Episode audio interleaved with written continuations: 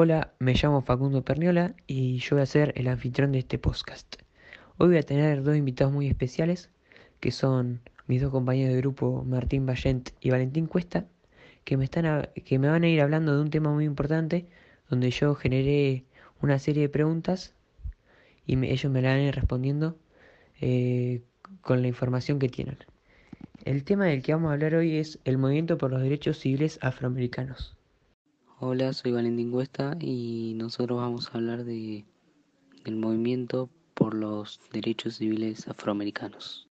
Hola, yo soy Martín Ballén.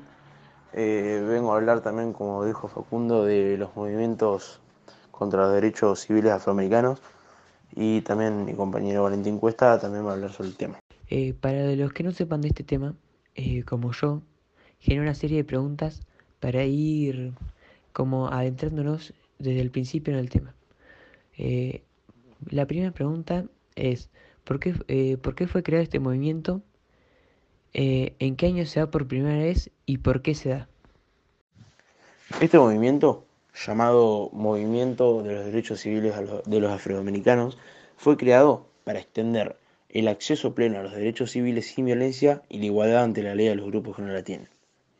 Y además a esto se le agrega para terminar contra la discriminación hacia los afroamericanos. Bueno, este movimiento se da en el año 1955 en Estados Unidos de América, donde ocurrió un suceso que se lo conoce como boicot del autobús.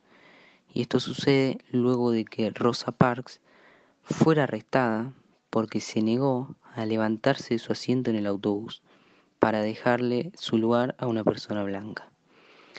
El boicot de autobuses fue una protesta política y social que tenía la intención de oponerse a la política de segregación racial en el sistema de transporte público.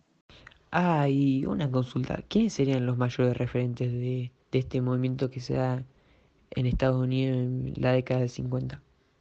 Esta lucha fue compuesta por los miles de negros afroamericanos, donde sus principales protagonistas fueron Martin Luther King, Malcolm X, Rosa Parks, Tommy Smith, Thurgood Marshall y entre muchos más, pero ellos sin dudas son los más importantes de este movimiento. Eh, justo ahí hay un nombre que me suena, que es muy famoso seguramente, pero hay gente que no lo sabe. ¿Quién, era Martin Luther King? ¿Y cómo quedó en la gloria? ¿Cómo llegó a estar en la gloria?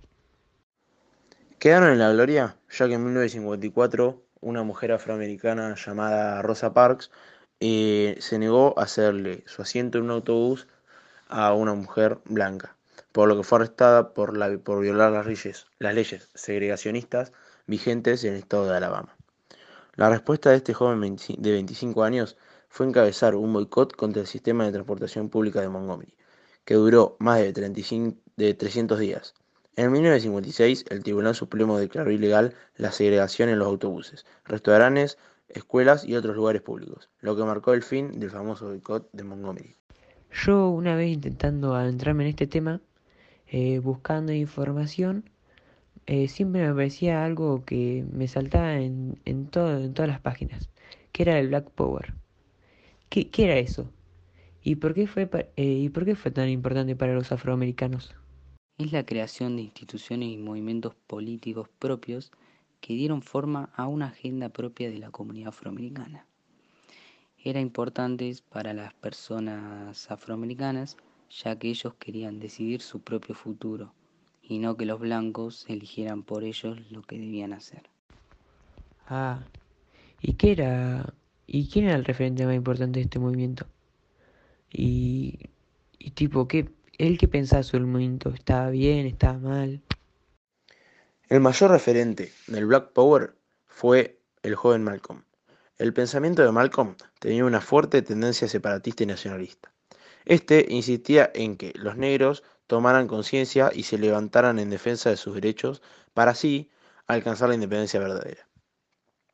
Este estaba en contra de Martin Luther King, porque decía que los afroestadounidenses deberían conseguir su libertad usando cualquier medio posible, y también a esto incluyendo la violencia. Eh, bueno, algo que pasó, que fue muy importante en Estados Unidos fue eh, la segregación eh, racial legal, ¿no? Bueno, ¿me pueden explicar más o menos qué era y cómo le pegó a Estados Unidos esto? Consiste en la separación de distintos grupos raciales en la vida diaria, ya sean restaurantes, cines, baños, colegios o a la hora de adquirir o alquilar casas. La segregación puede estar dictada por la ley o puede existir a través de las normas sociales. Se mantiene de diversas formas, ya sea la discriminación a la hora de contratar a una persona para un puesto de trabajo o alquilar un piso a gente de determinada etnia, hasta la violencia. En Estados Unidos este tema fue muy difícil de derrocar, aunque después de muchas luchas se pudo sacar este concepto. A los afroamericanos le vino muy bien esto, ya que antes no podían disfrutar o hacer sus necesidades tranquilos, ya que había leyes que no permitían los derechos que deberían tener todos los ciudadanos. Ahora vamos a hablar sobre la actualidad de este tema. ¿Y ustedes qué piensan? ¿Que mejoraron, los derechos de los afroamericanos después de estas luchas? ¿Y hasta qué punto mejoró esto? La situación eh, hoy en día no es comparable a 50 años atrás. Las cosas están mejor, pero no bien. Como por ejemplo, eh, algunos documentos del trabajo realizado por los agentes entre 2012 y 2014 muestran que el 85% de las detenciones de tráfico y el 93% de los arrestos fueron a ciudadanos afroamericanos. Y también lo que pasó en este 2020. Ah, ¿y podrían explicar lo que pasó en, 2000, en 2020? Por si alguno no está enterado. Un video que se hizo viral en las redes sociales muestra cómo uno de los policías aprieta con su rodilla el cuello de Floyd, quien ya se encontraba acostado y esposado en la calle. El oficial, un hombre blanco, le dice que mantenga la calma. Un segundo policía mantiene a los peatones a distancia. Al escuchar los alaridos del hombre, aprisionado contra el piso, los transeúntes comenzaron a increpar a la gente, gritando y exclamando, ni siquiera se está moviendo, tómale el pulso, ¿lo estás disfrutando? Eh, esos fueron algunos de los gritos de los peatones. Pero a pesar de esto, el policía siguió ahogando a Floyd. Ya que justito engancharon ese tema de la muerte del afroamericano, eh, desde antes ahora, eh, ¿la tasa de mortalidad bajó o sigue siendo muy alta? La tasa de mortalidad de los afroamericanos descendió un 25% entre 1999 y el 2020, pero las disparidades persisten entre negros y blancos. Si bien los negros, como grupo, están viviendo más, su esperanza de vida aún es cuatro años más baja que la de los blancos. ¿Qué significa eso? Que aunque ahora los afroamericanos estén mucho mejor que antes, no llegan nunca a estar como los blancos, entre comillas, estuvieron y siguen estando un par de escalones abajo de estos.